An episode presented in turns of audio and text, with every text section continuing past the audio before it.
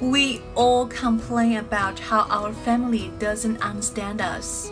But the truth is, they all have problems of their own. You don't understand them neither. Complain, complain，抱怨。记得要爱你的 family 哦。我们也是 family，记得把这个好视频分享给 更多的好朋友一起学习吧。我是 Maggie 老师，See you。